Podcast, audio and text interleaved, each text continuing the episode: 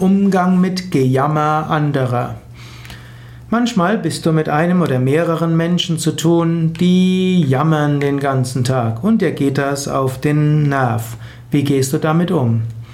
Eine Möglichkeit wäre, einem Menschen mal richtig zuzuhören. Manchmal jammern Menschen deshalb, weil sie gerne mal ihre Anliegen wirklich sagen wollen. Sie jammern ständig, weil sie sich nicht gehört fühlen. Es wäre vielleicht mal an der Zeit, wirklich mal zuzuhören. Sei es mit einem Menschen zu sprechen und sagen, sag mir doch mal, worum geht's dir? Was sind deine Anliegen? Was ist das, was dir nicht gefällt? Was sind deine Hoffnungen?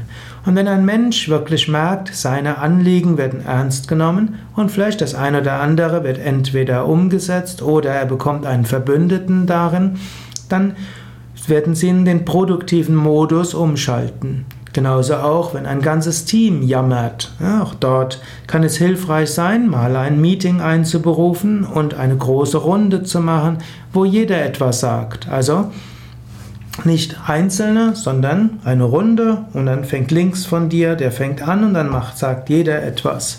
Und manchmal braucht es zwei oder drei Runden und dann kommen vielleicht ein paar kreative Vorschläge und diese kann man umsetzen. Manchmal ist eben Gejammer der Wunsch, gehört zu werden. Natürlich auch, Gejammer ist manchmal auch eine Weise der zwischenmenschlichen Kommunikation. Manchmal lieben es Menschen einfach zu jammern, um sich mit anderen zu verbinden. Diese Art von Gejammer kannst du einfach wohlwollend zur Kenntnis nehmen.